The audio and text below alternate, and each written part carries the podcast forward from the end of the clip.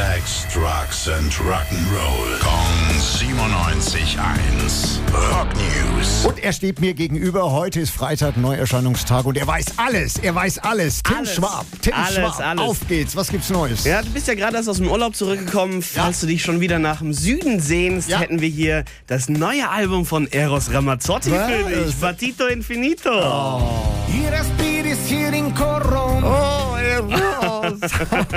Also, falls du vielleicht doch ein bisschen was Härteres möchtest, dachte ich mir, ich habe was, worüber du dich richtig freuen würdest. Saints and Sinners, neues Album Saints von and Sinners. House of Lords. Wow. Hör mal rein. Oh, wow.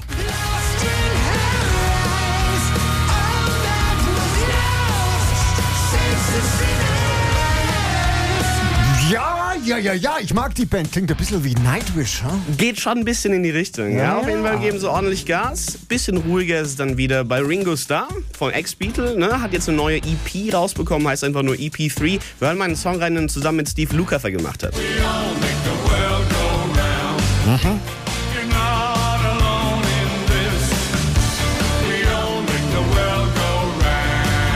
Ja, klingt sehr, sehr schön. Sehr, sehr schön. Ja, und aus seiner Zeit auch CCR mit einem neuen Live-Album, was rausgekommen ist, at the Royal Albert Hall. Richtig so harter Rock geht's von Santa Cruz. Return of the Kings heißt das neue Album. Wirklich klingt wie 80er Hardrock.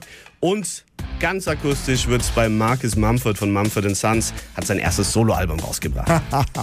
Jetzt weiß ich auch, warum du so staubig bist. Ne? CCA ausgegraben. Creedence Clearwater Aus den tiefen 70ern, ja. Dankeschön, Tim. Rock News. Sex, Drugs and Rock'n'Roll. Kong 97.1. Frankens Classic Rocksender.